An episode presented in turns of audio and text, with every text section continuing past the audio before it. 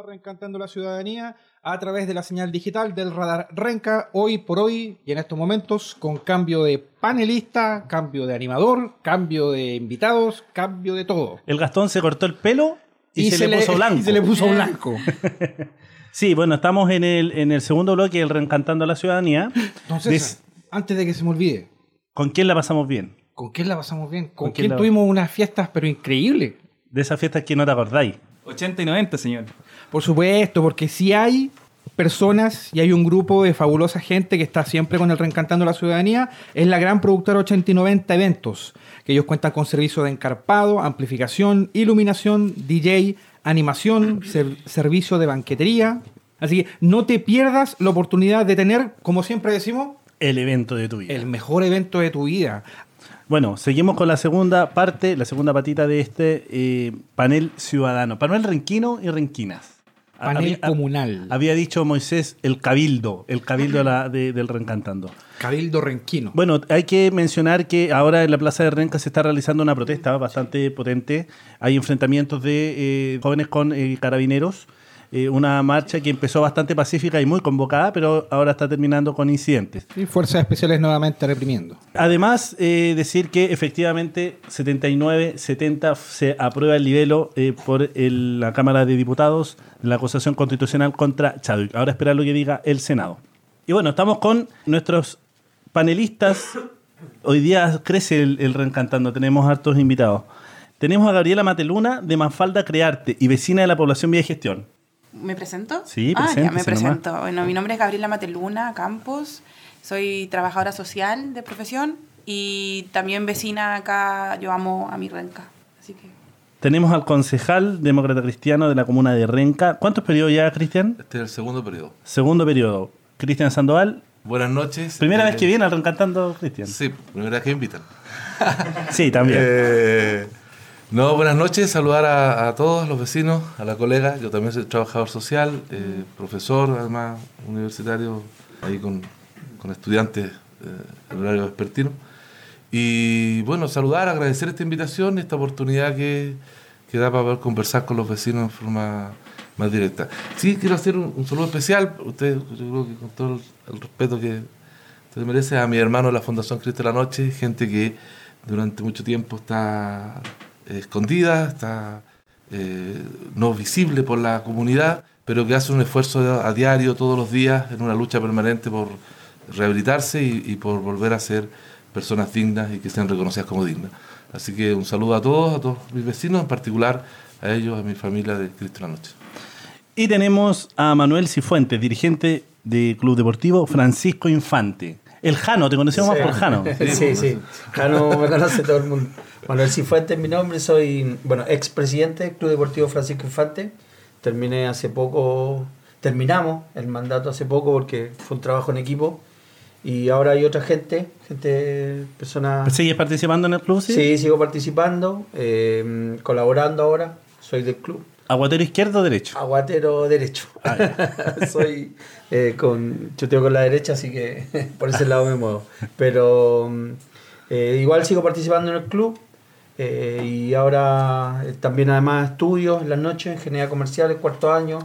Así que ahí tratando de, crecer un poquito. Y siempre obviamente colaborando con el club, tratando de colaborar con todo lo que, lo que se puede en Renca.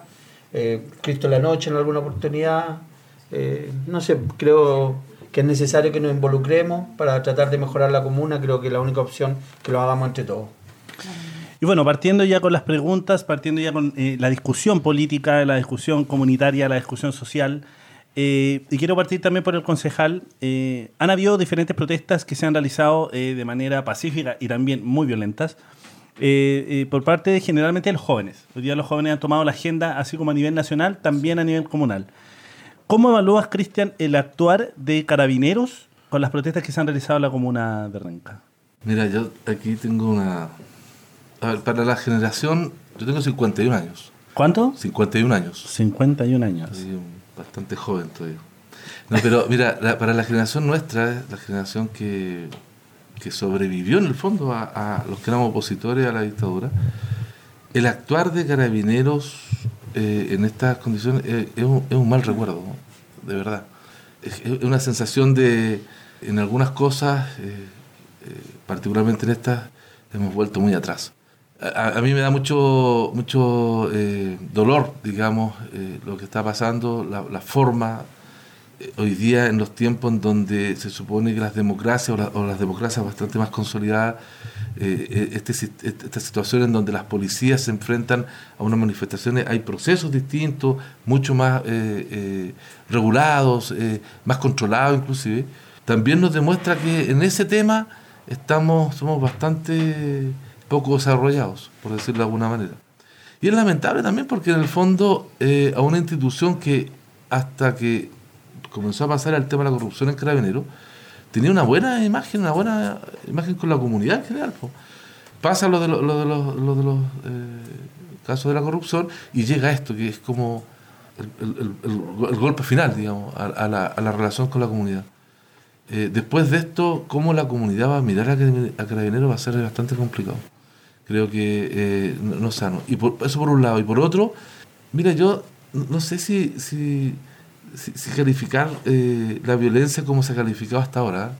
Eh, yo soy muy respetuoso de, lo que puede decir Maturana, pero el otro día hizo una expresión y dijo que la violencia eh, no es reclamo, sino que es, es, solamente vandalismo. Y, y yo, la verdad que uno cuando escucha a un personaje como Humberto Maturana, que hoy día ha dado líneas de lo que se comporta a nivel social y, y explicación un poco de los comportamientos sociales, me llama la atención esa frase, primero porque no la comparto para nada. Creo que eh, la violencia es parte de una expresión también de rabia, de enojo, de molestia, no necesariamente de, delincuencia. Históricamente los procesos sociales han tenido, tenido, procesos de violencia. Procesos de violencia. Pero además hay, una, una, característica que hoy día nos asustamos de una violencia expresada, de una violencia que, uno la puede visualizar en, acciones eh, eh, que, que, nos sacan un poco del esquema normal. Pero si uno empieza a mirar lo que es la violencia realmente, ha sido mucho el aguante. O sea, no hay mayor violencia que lo que ha pasado con la FB. No hay mayor violencia que lo que ha pasado con el tema de la educación. No hay mayor violencia que lo que ha pasado con la salud. No hay mayor violencia que lo que ha pasado con, la, con las eh, pensiones. O sea, es esa acumulación de, rabia, de, no, salir. Entonces, hoy día se expresa de una manera. No hay mayor violencia que la que ejerce el Estado sobre o sea, por, ejemplo, por eso que decía, la situación que me, me, me, duele un poco y, me, hace, eh, me preocupa o, me recuerda, me trae un malo recuerdo el tema carabinero. Eh, pero, pero hay una violencia que, que, estaba ahí, estaba como constante, permanente, que en un momento dado eh, se expresa en rabia. Eh, ah, es que se metieron los delincuentes o el lumpen o que los narcos. Pero si hasta eso ha sido producto de una situación provocada. Y yo, yo, no tengo nada contra las barras, no, me molesta que digan barras bravas inclusive, pero, pero, pero aquí al Pancho Mano lo financiaba alguien puntal, nombre y apellido, Ruiz Tagle de Colo Colo. Y todos sabemos quién era Pancho Malo, cuál, qué fue lo que pasó con él, cuál es su relación social, dónde llegó y dónde salió y, por dónde pasó el último tiempo. A Kramer lo financiaba eh, eh el, Jurasek. de la Chile. Entonces, eh, no, solo, no era el único, los otros equipos también, pero eh, fueron los, elementos más representativos en un momento dado. Entonces, hoy día cuando dicen, oye, que la barra está compuesta por tal cosa, o que la violencia está en lumpen, pero si hay un sector político que lo financió durante años, durante años. Si usted, a lo mejor usted era más pequeño, pero si les preguntan a los más adultos, antiguamente las campañas se hacían con gente voluntaria que salía a ayudar a los candidatos. Hasta, hasta el año 92, 96, que la derecha se dio cuenta que había que financiar de otra manera y uno pasaba por los postes y decía una empresa que seleccionaba personal para trabajar en la campaña. Y eso, y eso cambió la historia. Entonces, y no termino, perdón. Entonces, cuando se, se, critica la violencia hoy día, nadie quiere que haya, haya, haya eh, eh, asalten un supermercado, nadie quiere eso. Nadie quiere eso. Yo no creo que nadie salga a la calle diciendo, oye, vayan a, a, tomar su supermercado, vayan a quemarlo. Nadie cree eso. Pero hay una cosa que, que, que, ha sido muy permanente y donde hay mucha responsabilidad del mundo político. Yo me hago cargo absolutamente ese tema.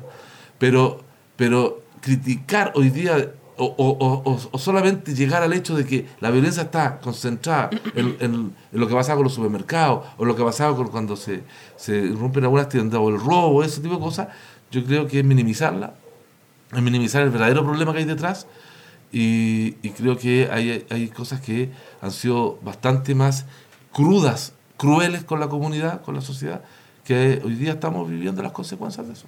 Gabriela, ¿y tú que te desenvuelves dentro del mundo social, dentro de las poblaciones en este caso, como la vía gestión, y tienes un, ahí tu agrupación? Eh, ¿La violencia o tú la sientes que ha estado constante?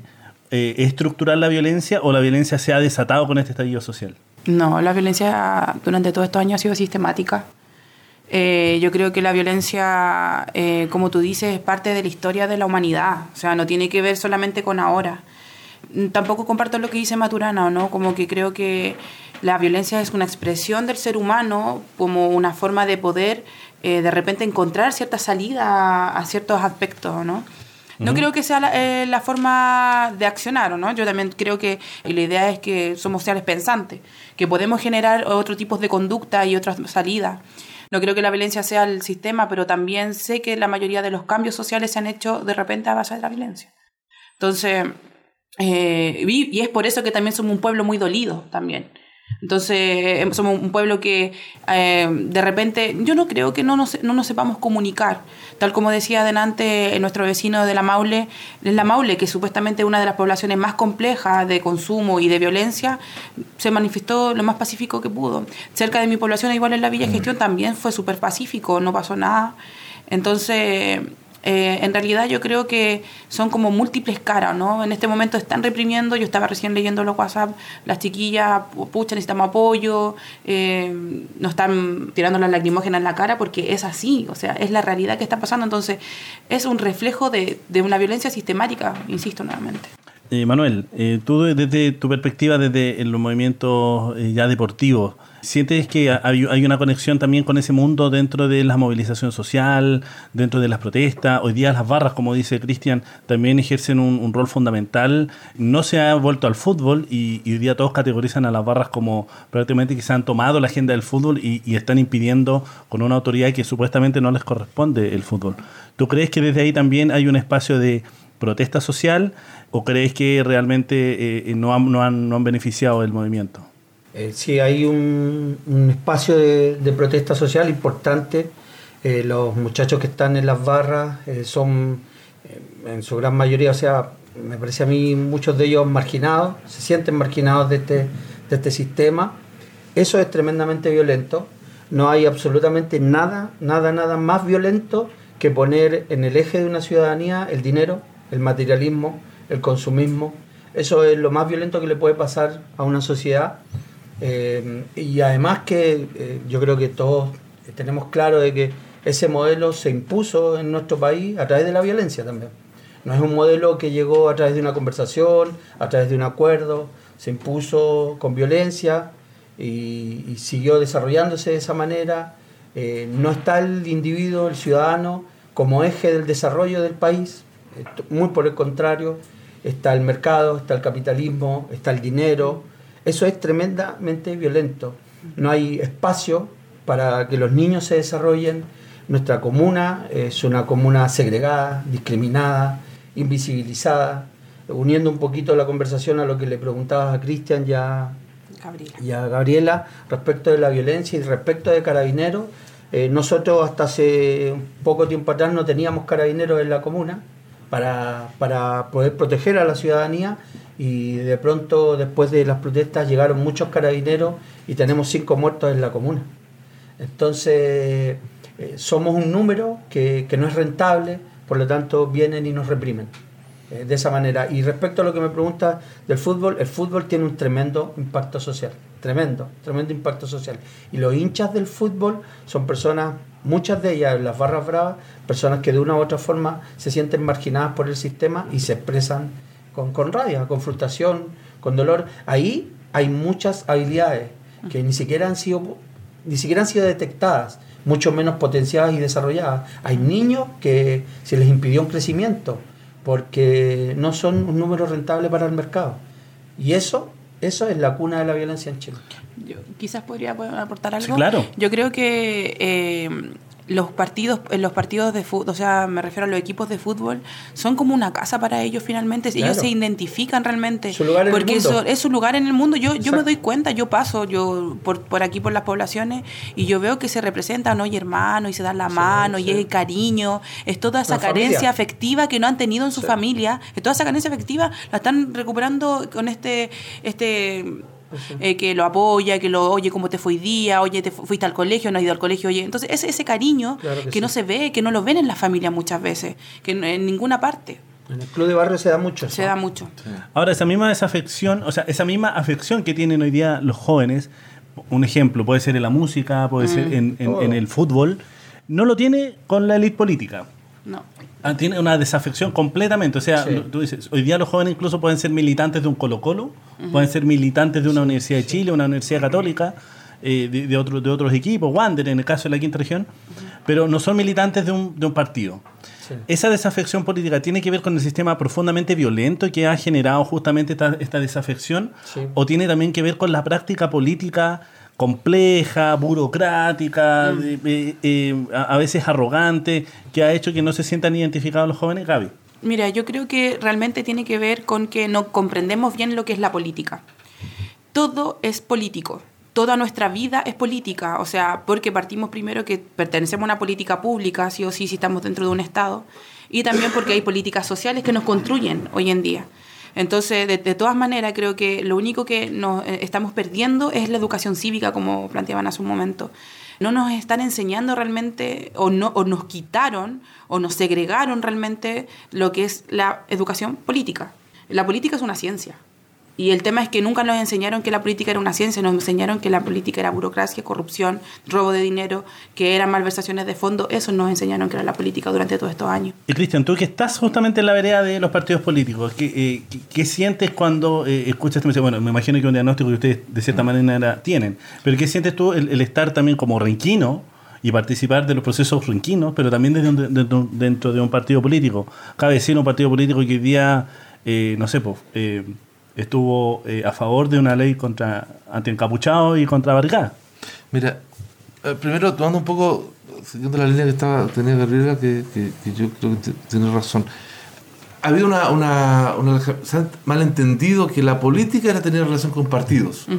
Y esto no, solo de estos años, ah, eh, durante muchos años se nos planteó eso. Entonces, le- el, el partido político Disculpa, En año 1992 Gladys Marín en un programa de televisión lo dijo. Sí, o sea, se, se planteó de, de tal manera que se fue alejando el accionar político o de las acciones de políticas públicas respecto a lo que uno hacía.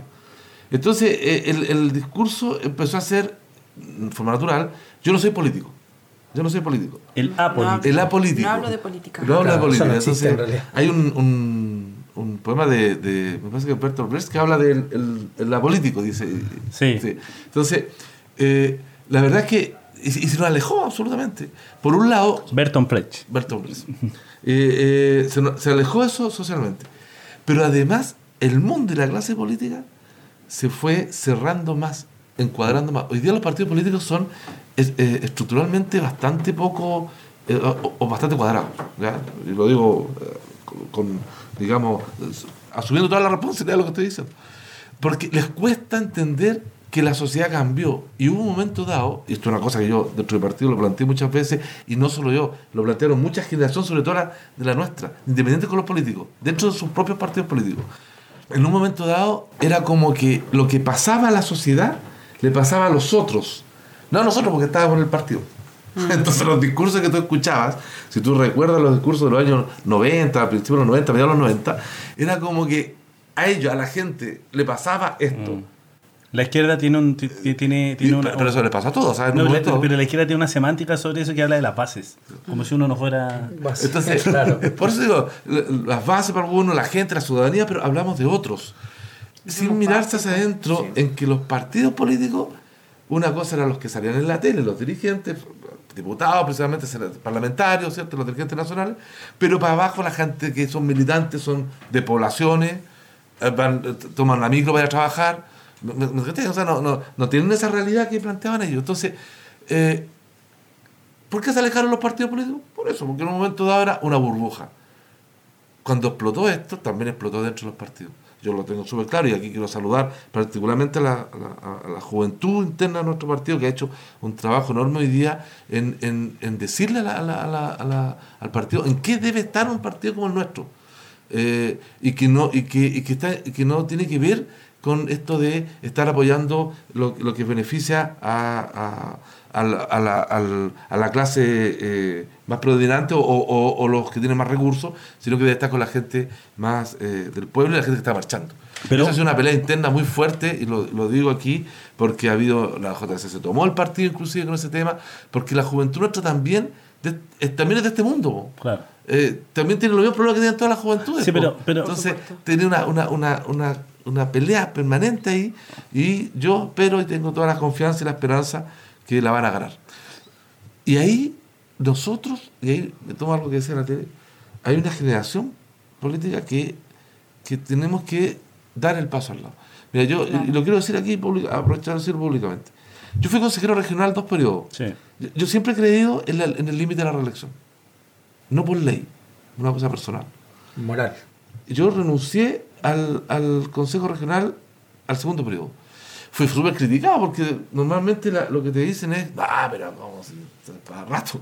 Entonces, hoy hace, lo avisé, lo, lo dije en mi partido hace más de un año, lo dije en el consejo el otro día, lo he dicho a mucha gente, yo no voy a ser candidato a concejal nuevamente, pero no porque me lo restrinja la ley o no, sino porque yo creo que dos periodos está bien, po. y hoy día son, son ocho años y hoy día tiene que llegar gente eh, con otro ímpetu. Mm. Yo no, voy a, no me voy a alejar de la política o del mundo social o de lo que hago. Llevo 40 años en esta comuna y he pasado por distintas organizaciones sociales. No, no, no llegué a la política por, por, por sí o hacer, o hacer concejal por solo estar militar en un partido. Pero creo que, que no, no, no, no, basta con la ley, sino que también tiene que haber una actitud respecto a eso. Y en eso en el Parlamento no lo veo. Manuel, eh, cuando hablábamos de eh, hay una desafección de la política y, la gente siente que siempre los políticos hacen las cosas a espaldas. De hecho, justamente eh, con Saldívar, Cristian, con Saldívar es que sale el término de la cocina. Sí, con él sale Sí, lógico. Y justamente hay un acuerdo, el Acuerdo por la Paz, que es un acuerdo que lleva adelante un proceso constituyente. bueno, a mi juicio yo soy uno de los que ha dicho que el proceso constituyente ya empezó cuando partieron los cabildos, cuando la gente se empezó a reunir, pero parte ya de manera institucional un proceso constituyente en donde se da la posibilidad de un plebiscito para una salida a una posible nueva constitución. Al otro día, bueno, se abrazaban todos. Pablo Vidal, me acuerdo de Revolución Democrática, dijo: hemos, eh, vamos a, cambiar la constitución de Pinochet con un lápiz y un papel. Bastante, bastante fuerte las declaraciones de él, aludiendo a Lagos cuando eh, ganan el plebiscito. ¿Por qué el día después, tú crees, por qué el día después se llenó la Alameda, eh, se llenaron las calles y las movilizaciones siguen, incluso tomando día eh, colores más radicales? Si este acuerdo supuestamente traía un beneficio y la clase política, la élite política, la casta, se ponía de acuerdo. ¿Por qué tú crees que aún así eh, la, gente siente esa afección que incluso algunos llaman una traición al, movimiento social? ¿Por qué crees tú que ocurre eso? Yo creo que porque la gente ya no es tonta, digamos. La gente se da cuenta de, lo que sucede. Si bien es cierto, durante esos dos días eh, fue en el Parlamento la discusión, el supuesto acuerdo político. A mí, yo lo personal creo que es una nueva trampa social. Ellos estuvieron en el Congreso. Eh, el otro día estaba Stingo hablando diciendo que no había sido una cocina porque estuvieron en el Congreso y todo el mundo supo, pero hubo algo, hubo alguien, hubo alguna institución o la mal llamada institucionalidad que hay en Chile que los convocó, que los eh, empujó a que se reunieran y a que en 48 horas hagan lo que no hicieron en 30 años. Ese tiene nombre apellido, fue Desborde. ¿Ah? Ese tiene nombre apellido, fue Mario Desborde. Desborde, a lo mejor fue el vocero Desborde, pero yo creo que viene de más arriba. Entonces, durante 30 años no mejoraron las pensiones. Durante 30 años, a pesar de que todas las cuentas públicas de cada gobierno cada gobierno se atribuía el privilegio de tener la mayor inversión en educación. Pero, ¿eso cambió en algo? No cambió nada. Porque la forma de hacer educación, disculpa Gabriela, la forma de hacer educación es la que está equivocada. Yo, yo creo que la educación en Chile es lo que va a poder cambiar todo. Y es ahí donde estamos tremendamente equivocados. Gobierno tras gobierno. Los niños les enseñamos a memorizar, todos con uniforme, todos peinaditos igual, que no piensen, que no tengan libertades, no potenciamos habilidades, no desarrollamos habilidades, los niños no son felices, no tienen espacio, no tienen infraestructura. Díganme ustedes, nosotros aquí en Renca, ¿qué colegio tiene la infraestructura? ¿Qué colegio público tiene la infraestructura adecuada para que un niño pueda hacer, eh, eh, haga, hacer música, hacer deporte, hacer ciencia? Eso no existe. No existe. Se les da dinero a los colegios, pero no para desarrollar habilidades, sino que para enseñarle a los niños a que memoricen. Y eso finalmente no, no, no ha potenciado a, nuestro, a nuestros niños, que hoy son jóvenes y que hoy están reclamando, y que son hoy los que no le creen a estas personas, este grupo de personas que en 30 años no han hecho nada. En lo personal y en reuniones que he tenido, ¿cierto? En movimientos que participo, lo he dicho.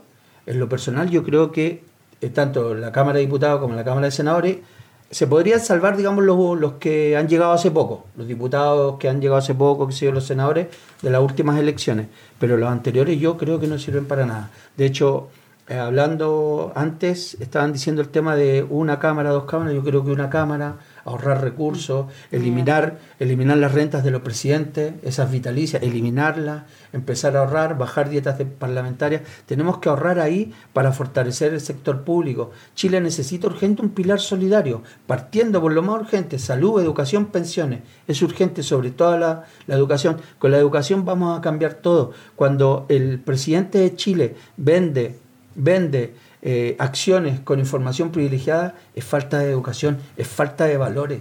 Cuando hay un muchacho que se mete a saquear un, negocio de un microempresario chileno, ahí también, eh, queramos o no, a pesar de que podamos entenderlo, también hay falta de valores. ¿Te fijas? Mira, yo estaba pensando el otro día, estaba mirando un video en, YouTube, eh, habían mostraban de un reportaje chileno, una banda de chicos que, que asaltaron una, una, una fábrica. Y tremenda organización, tremenda organización. Tiraron Miguelito, se fueron, dejaron los autos en un lugar, después pasaron en otro auto en Vespucio a buscarlo. Tremenda organización, tremendo trabajo en equipo para delinquir. Ahí hay un montón de habilidades que la educación chilena no aprovecha. ¿Te fijáis? No aprovecha. A través de la ciencia podríamos crear tecnología, podríamos crear un montón de cosas para abaratar los costos, para crecer, para dejar de, comprar eh, tecnología del extranjero, etcétera. Podríamos hacer un montón de cosas con la educación, podríamos transformar Chile, pero no estamos claros. No estamos claros, eso es lo que sucede. Y lamentablemente los que gobiernan, los que hacen las leyes, los que nos dirigen, están perdidos y no han hecho nada en todo este tiempo. Para profundizar, para que sigamos el diálogo, antes de eso, ¿tú crees que entonces un acuerdo por un cambio de constitución es o no el camino o puede ser uno de los miles de caminos? Yo creo que uno de los miles de caminos. Yo creo que en realidad está bien, eh, tiene que haber un cambio constitucional porque obviamente fue hecho sobre cuatro paredes, lo que fue hecho hacia, eh, hacia atrás, o sea, como que donde la gente no estuvo participando, obviamente no es válido. Entonces, todos sabemos cómo fue hecha esta constitución política y las anteriores también. O sea, no, no, no estamos hablando solo de esta, sino de todas. Entonces, es uno de todos los caminos. Yo creo que el trabajo es también personal, muy personal. Hay que trabajar demasiado su, todos los, ámbitos que tiene el, ser humano, ¿no? Como el ser humano no es solamente eh, es un ser espiritual, es un ser social, es un ser eh, familiar, tiene un sinfín de sistemas que tenemos que cumplir siempre, constantemente, si queremos mantenernos en este sistema en que estamos viviendo hoy en día. Entonces, creo que sí, la constitución es una parte, pero primero tenemos que educarnos sobre lo que es la constitución, en realidad, porque no, creo que no tenemos la información necesaria.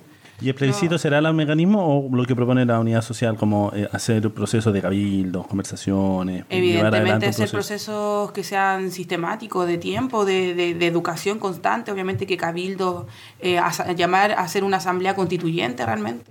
El plebiscito no es la forma, yo creo. Cristian, tú tenías... Tú, uno, sí, es que, a ver, por un lado el tema constitucional, si bien es cierto, no es el único tema, pero en el caso nuestro, como es la legislación chilena, pasa a ser un tema eh, importante para cambiar muchas leyes. Ha habido todo un discurso, eh, principalmente venido desde, quienes están en contra del cambio constitucional, en donde decir, con la constitución no solucionamos temas de pensiones, no solucionamos temas de, mejoría en muchas cosas. Pero la constitución, yo, yo no soy experto constitucional, pero si uno va, solamente hay que entender lo que habla del principio de subsidiariedad. Ese famoso principio que tiene la Constitución, me parece, si mal no recuerdo el artículo 19, impide hacer muchos estos cambios porque lo que dice ahí es que donde el Estado no llega, el Estado subsidia al privado para que lo haga. Entonces lo es súper fácil, po. no llegamos. Es súper fácil, no llegamos. Pero- ¿No podemos hacer educación? Entonces, entonces, entonces están los colegios particulares subvencionados. Y somos un Estado pobre, ¿ah? Es que eso es lo un que país pasa. rico y Estado Pero- pobre. pero, Exacto. Se supone. eh, somos un país rico, Estado pobre, exacto. Sí, te, lo había entendido al revés. Sí. Entonces, pero te fijas que eh, no es. Y, y no se ha podido. Y por eso muchas de esas leyes no se han podido cambiar. La constitución es, es- es relevante porque además tiene una historia eh, hecha donde hay mucho, mucha vida detrás que se perdió con esta constitución. Eh, por eso, y, y cito así como yo decía antes, lo que nos pasa con las fuerzas policiales, para muchos de nuestra generación, cambiar la constitución para muchos de nosotros es, es relevante, es por lo que luchamos muchas veces. Entonces, esta es la, la única oportunidad que tenemos.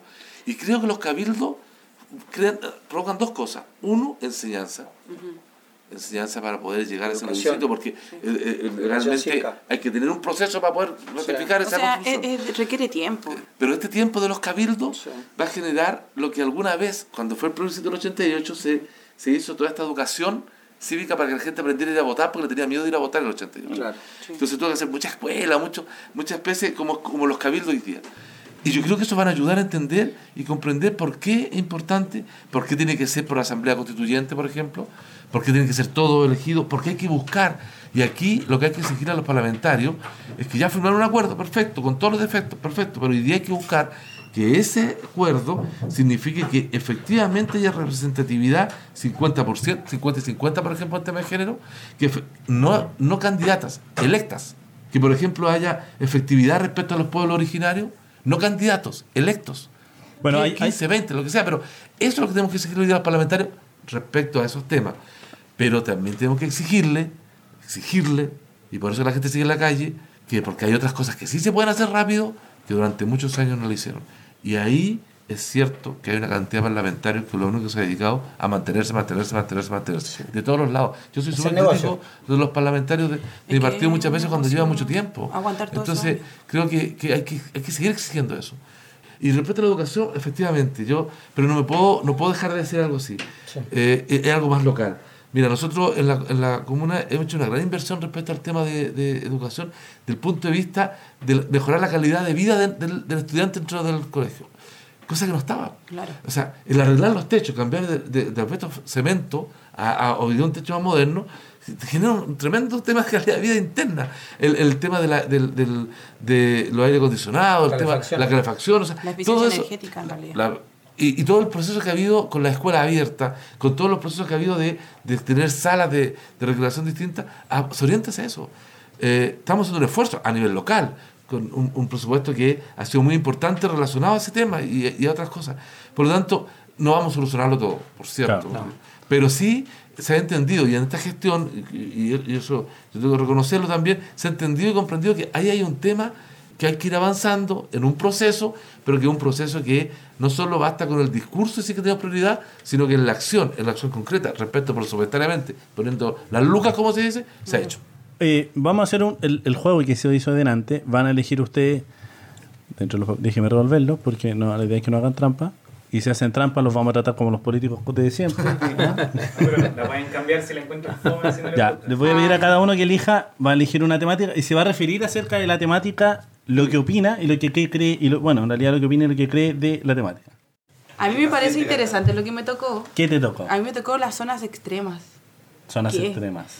Yo creo que, bueno, delante estábamos hablando ahí del tema de qué, pensamos de cómo debería ser estructurada, porque yo creo que si queremos un cambio constitucional debemos hacer un cambio completo.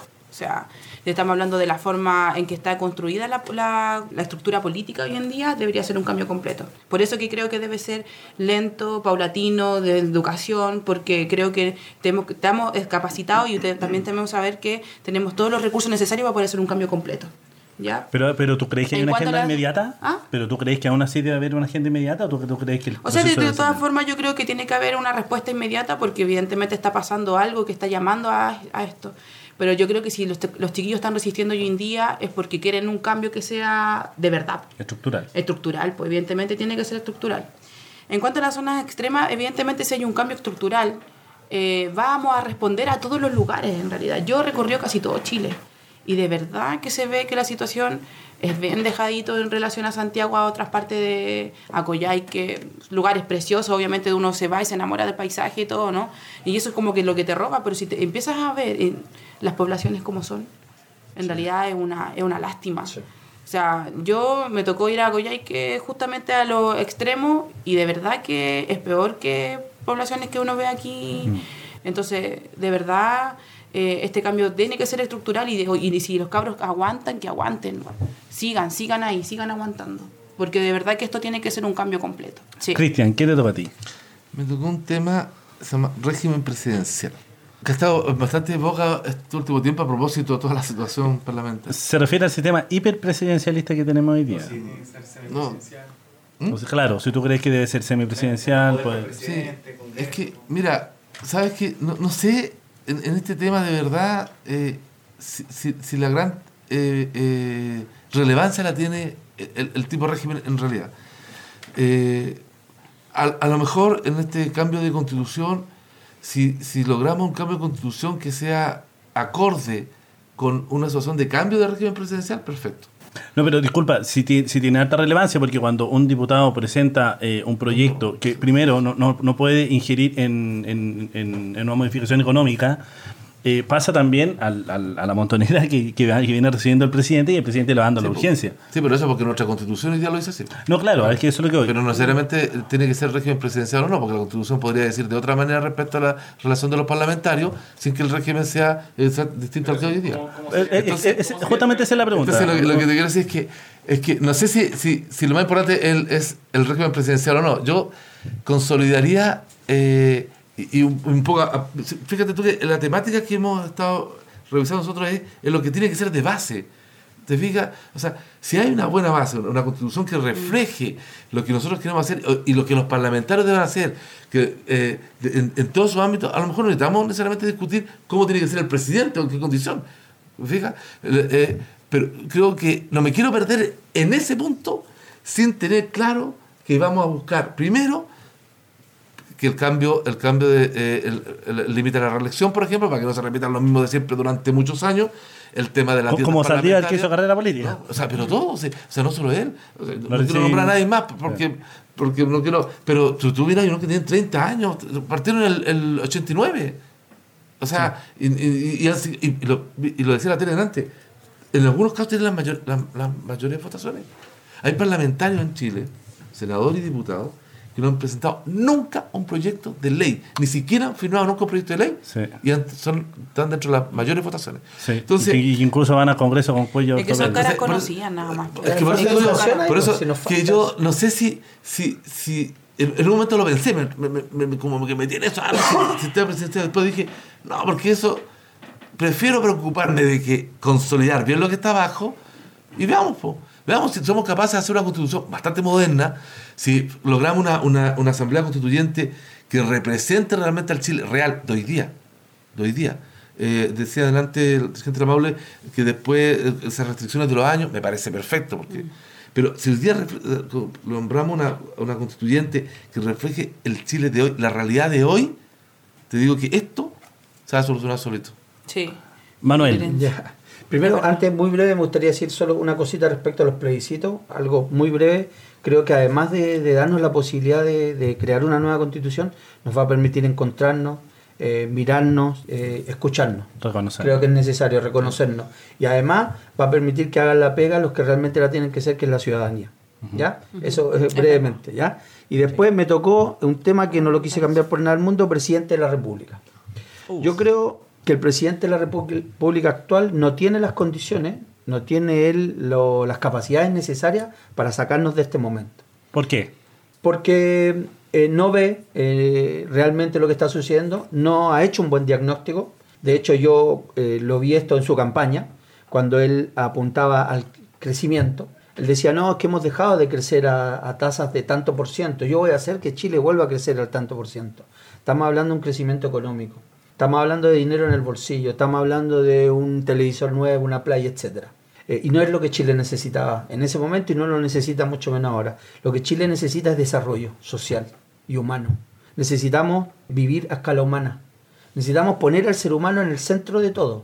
Y este señor tiene eh, su diagnóstico totalmente errado, totalmente equivocado. No, no está eh, fino, digamos, respecto al puerto donde tenemos que llegar todos juntos. ¿Y qué tú, crees, y qué tú crees que debería hacer el presidente de la República? Renunciar, ojalá. Ojalá Dios quiera.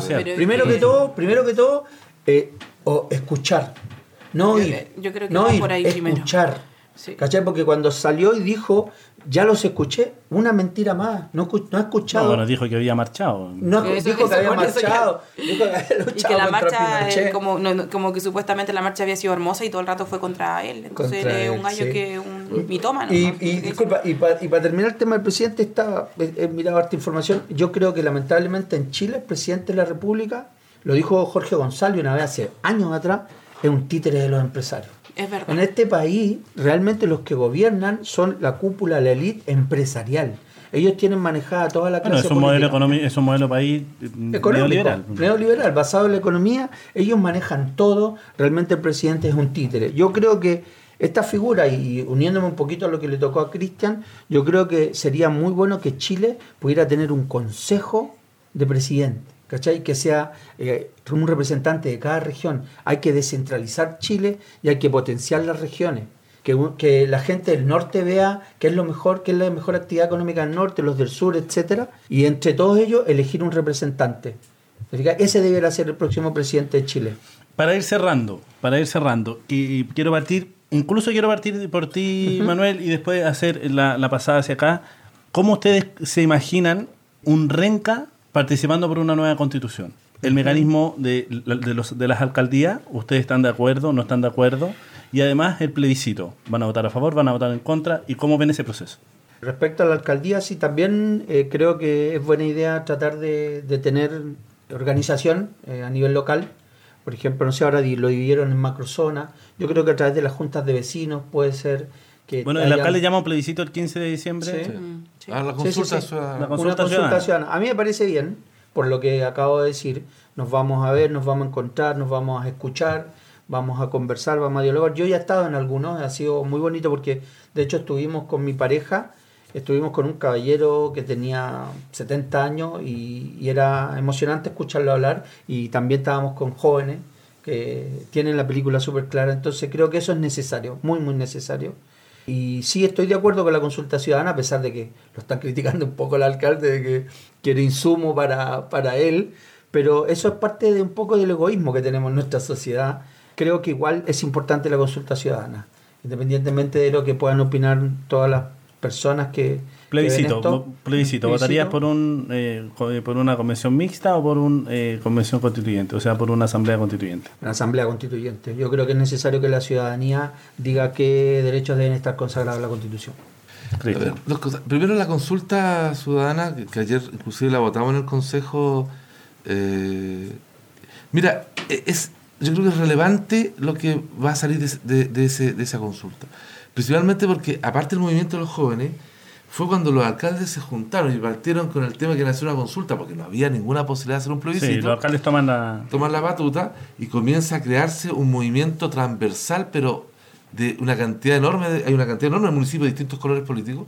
Casi Eh, 150. Bueno, a ese fue una- uno de los que hizo a los parlamentarios juntarse aquella noche también porque habría sido como ellos no y los, los alcaldes sí. Entonces, yo creo que eh, es muy relevante que lo hayamos aprobado, muy relevante que la gente participe, porque vamos a tener una opinión eh, no solo de lo que pasa a nivel nacional, sino que además te da la oportunidad de estas consultas de hacer opiniones de, con preguntas locales. O sea, Uno puede, puede eh, proponer ahí pre- preguntas locales donde que vamos a poder, vamos, vamos a poder eh, eh, eh, consultar, digamos. Así que creo que es súper relevante y, y que no la critiquen en realidad, porque un poco a lo mejor le tienen un poco miedo a la- también a la, a la participación que se va a producir ahí. Segundo, yo estoy a favor del, del- del- voy a votar en el plebiscito por la, por la constituyente, las, elegidos todos los, los, los constituyentes. Los representantes. Los representantes, por supuesto, voy a, a- a- ya estoy en la medida que puedo estar apoyando eso, conversando con mucha gente y, y voy a provocar eso también porque creo que es relevante que podamos, no podemos darnos el lujo de perder esa Oportunidad. esa oportunidad, Sí, de sí. verdad, no podemos darnos el lujo. Y después jugarme sí, porque no solo dentro de partidos, sino que también ojalá que en, en donde, donde se pueda aportar a que esa constituyente tenga esas características que te decía. 50% de- del tema de género. Paritario. Paritario, absolutamente. Con el- una representación, se- asegurar la representación de los pueblos originarios, porque creo que... ¿Estudiantes también? ¿Ah? ¿Los estudiantes? ¿Mayores de Por 14 supuesto. años? O sea, yo, yo, yo, estoy, yo estoy por los mayores de 14 años. ¿ah? Creo que. eh, eh, o sea, no creo que sea 14 una años locura. tenía cuando saltaron el torniquete. 14 años tengo que saltar Oye, gracias a ellos estamos- Pero además, estamos aquí. no, esta no es la generación, y, y, y por eso que de repente me hago- yo, yo por eso dije mi edad adelante, porque muchos con mi edad estamos en la posición que estoy yo. Esta no es la generación de nosotros de los 14 años. po. No, ni ahí, vos. Era la generación del Entonces, ni esta es otra generación. Entonces, le tienen, de repente tienen tanto miedo a, a poder entregarle responsabilidad. Algunos le quieren bajar la edad penal, pero no quieren que voten. No, sé, No, sí, es- es- es re complejo como- la- es- es ahí- difícil para, para, para, alguna- para esta sociedad también, que es media cuadradita, moverse. Pero eh, hoy día hay que darle la oportunidad que, que, que estén, que se hagan responsables. Yo creo que esta es una generación que, se- que es capaz de ser responsable del país. Gabriela, Bueno, en relación a los dos puntos. En cuanto al plebiscito, yo no estaba como muy de acuerdo, más que. porque creo que están haciendo algo como inmediatista nada más. Porque creo que tiene que ser algo mucho más profundo. Eh, pero evidentemente, como el Chile, como Chile, estas instancias se dan tan poco, que hay que aprovecharla. Pues, así que, de todas formas, hay que ir y obviamente vamos a querer asamblea constituyente. Y que de verdad, obviamente, se le dé voz al, al pueblo, como sea realmente. Claro, no, En no es que sea una cuanto- nueva, porque muchos plantean eh, va a ser como una nueva cámara, elegida como partidos políticos. sistema Claro, no, no creo que sea así. No, no creo que vayamos a caer en ese tipo de conductas y la idea Bueno, es hasta que, el momento el acuerdo sí lo plantea así. mm, Eh, Lo, lo plantea con el sistema eh, parlamentario. Pero yo creo que la discusión que se va a dar, porque Sí. no les da a los parlamentarios actual hoy día jugarse por una cosa. ¿Y votarías por una asamblea constituyente o por una evidentemente convención sí tiene que te- tiene que estar formada por los ciudadanos y somos los- nosotros los que estamos claros con las situaciones que están pasando.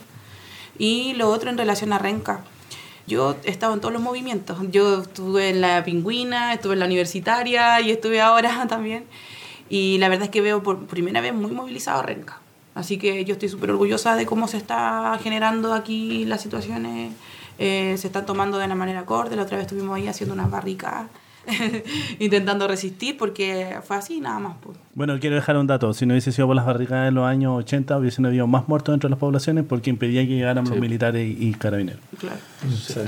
Y la última pregunta, porque con esto ya nos despedimos. Se va Sebastián Piñera. Se va, ya, se va, renuncia, como dice. O a lo mejor termina el mandato. ¿Quién ustedes ven como una posible carta para asumir la presidencia el día de mañana? Gaby. O liderazgo. Un liderazgo. un liderazgo que ustedes consideran importante que, que, que- Yo que creo que pueda un hacer. liderazgo grande ahora en día en la política obviamente es el Frente Amplio, pero yo de verdad que no veo a nadie.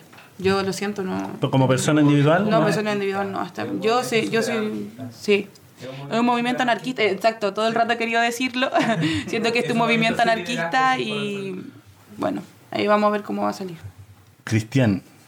Mira, eh, de verdad tampoco veo a nadie. No, no, no, no, broma, eh, no, no, no.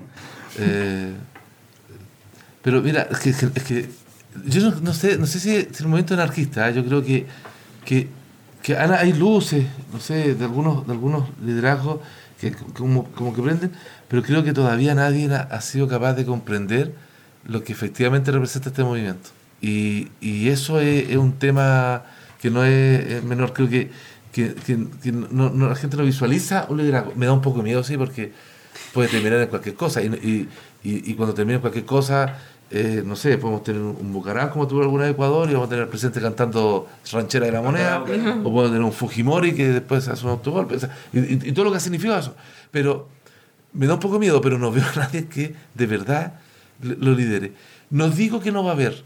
Y, y creo que el, el- el- estas consultas, el plebiscito, la asamblea constituyente, creo que va a generar liderazgos nuevos. Nuevos o consolidar alguno que hoy día esté, que pareciera que estuviera ahí como, como ahí, no, pero que, que- que va a ser capaz de representar. Tengo esa esperanza, pero hoy día no, no veo a nadie. Manuel.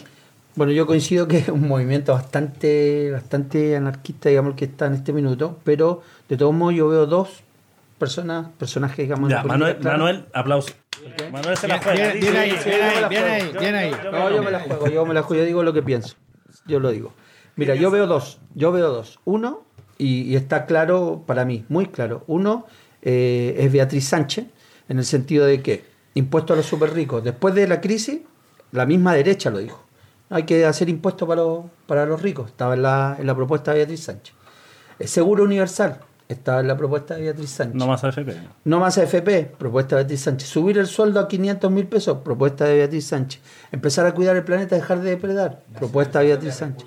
Nacionalización de recursos naturales, propuesta en el programa de Beatriz Final Sánchez. código de agua. dijo. Exacto, o sea, final código de agua. Es decir, en la propuesta de Beatriz Sánchez estaba apuntando al futuro de Chile, que en ese minuto tuvo solamente el 20% porque los jóvenes no querían ir a votar, por lo que ya hablamos, ¿verdad? Que creo que hoy ganaría. Pero bueno, esa es una persona que yo veo que es Beatriz Sánchez, a pesar de que me parece que en esta, porque creo que le falta un poquito de, de liderazgo político en el sentido de cómo agrupar a sus pollitos y ejercer un liderazgo más potente, creo. Creo que esa es una pequeña debilidad que tiene. Y el otro que yo veo es Jadwe. Daniel. Y Daniel Jadwe, y además... La pusiste difícil. La puse difícil. No, yo lo veo porque eh, lidera eh, mucho, mucho la agenda en, en, en hartas cosas, digamos. Las farmacias populares, ahora está haciendo inmobiliarias populares. Es decir, él generó un impacto en la ciudadanía.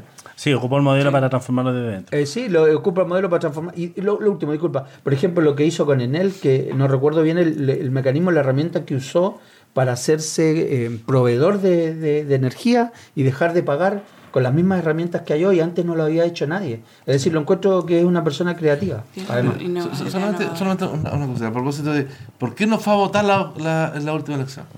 La gran explicación, ha- habían cientos de situaciones explicativas. Chile suele El mundo político era Chile que no, que los chiquillos ahora son muy flojos. Ese es el mundo político en general, era, era un poco como. Y yo creo que nadie leyó.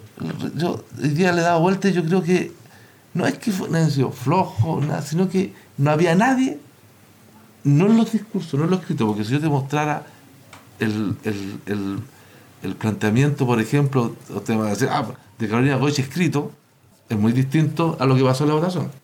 ¿Cachai? O sea, desde el punto de vista social, absolutamente, yo he trabajado en lo social. Entonces, eh, es muy distinto a lo que pasó en la votación. Yo creo que no tuvimos leer que una cosa es lo que estaba escrito con respecto a quién nos a, a- a- alguien que efectivamente se, se siente que sea capaz de representar eso que tenía escrito. ¿cachai? Eso es lo que yo creo que hoy día lo veo. No, digo que no hay eh, personajes que han tenido luces. Jado, yo creo que es un tipo que ha dado luces y, y- y hay un cierto sector que se siente muy representado por él. La verdad Sánchez, yo creo que también, y así pueden haber otros, pero, pero no, no creo que haya alguien que sea capaz todavía de, de aglutinar gran parte de, de eso, que- la acción con lo que con, con lo que escribe. ¿Me, me, me entiendes, no? Por eso no creo que tampoco sea un, un movimiento tan anarquista. Porque, porque yo creo que este sé, movimiento claro. no anda no buscando a nadie nunca. ¿Me entiendes? Es No- que no- por no algo ha resistido igual todo este tiempo, evidentemente. Está buscando algo más. Bueno, quiero darle las gracias a los tres. Eh, ha sido bastante grato la, la conversación. Eh, solo me quiero quedar con una reflexión que dijo eh, un escritor que lo dijo en la cárcel. Cuando muere un mundo y, y antes de que nazca el nuevo mundo se produce un claro oscuro. Y en ese claro oscuro es muy peligroso que puedan aparecer los monstruos. Ante eso, es muy importante hoy día que la ciudadanía sí identifique liderazgos, pero no los liderazgos que vienen con las formas, incluso dialécticas, de decir las cosas de la manera que se venían diciendo. Ese es el gran desafío que hoy día tiene el movimiento social hoy día, que que, el problema Eso es que no se siente representado no tanto por el fondo, que estaban las propuestas, sino que también por las formas. Por eso es que también condenaron mucho el, el acuerdo pactado por Sí. la Sí, paz la y por la forma no la por la forma. La con- sí. Y bueno, muchas gracias. Queremos dar eh, los últimos avisos y saludos, Mono. Por supuesto, corresponde nuevamente saludar a nuestros queridos auspiciadores, AIG, Asesorías y Gestión, a Todavía, la todavía estamos esperando el cheque. Todavía estamos esperando el cheque, a la productora 8090 también, que también estamos esperando el cheque. no, saludos a, to- a todos a todos nuestros auspiciadores y recuerden que este programa, al igual que todos nuestros capítulos, también los pueden encontrar en Spotify, bajo el nombre de Reencantando la Ciudadanía. Agradecemos a todos los invitados porque estuvo muy bueno el programa hoy día. ¿Alguna? Yo quiero dar un aviso. Ah, no, avisos, avisos y Avisos anuncios. a los invitados, avisos varios. Cortito, por Sí, favor. yo cortito. eh, en la población en la Villa Gestión, en la unidad Progreso, va a haber uno, bueno, hay, hay muchos talleres, pero va a haber uno de Kung Fu para mujeres, solo para mujeres, así que vamos a estar Excelente. ahí. Uf, Bien ahí, bien Sí. ahí, me gusta, bien ahí. Ahí vamos a crear guerreras. Ah. Excelente, bien ahí. Eh, no, yo quiero dar un aviso y hacer una invitación el, este domingo primero de diciembre. La Fundación que la Noche va a hacer una actividad donde va a vender un, pla- un pescado, plato de pescado frito con ensalada, la chilena y todo, a 2.500 pesos para eh, juntar fondos para lo que es la ruta calle de la fundación, que es esta salida todos los fines de semana y todos los días a ver a la gente que está ahí debajo de los puentes y, que está, eh, digamos, en nuestra propia comuna eh, viviendo situaciones de, de graves, digamos, en términos de la droga, el alcohol y eso. Entonces, el, este domingo primero no haga almuerzo, no Vamos cocinen en su casa, apoyar. vayan a apoyar, a, a comprar su platito, se lo pueden llevar. ¿Dónde? Sí, en la Fundación Cristo de la Noche, Avenida del Cerro 4461, eh, aquí en la población Villa del Mar. Si no se lo quieren llevar, ahí va a haber una mesa preparada por los muchachos que están en la hospedería para que alguien pueda comer ahí y almorzar ahí sin ningún problema. Yo tengo dos avisos cortitos, sí. Uno, eh, respecto a un movimiento que estoy participando hace poco, que es Convergencia Social de Renca. Eh, hay talleres itinerantes de constitución y del proceso constituyente que se pueden entregar a la ciudadanía.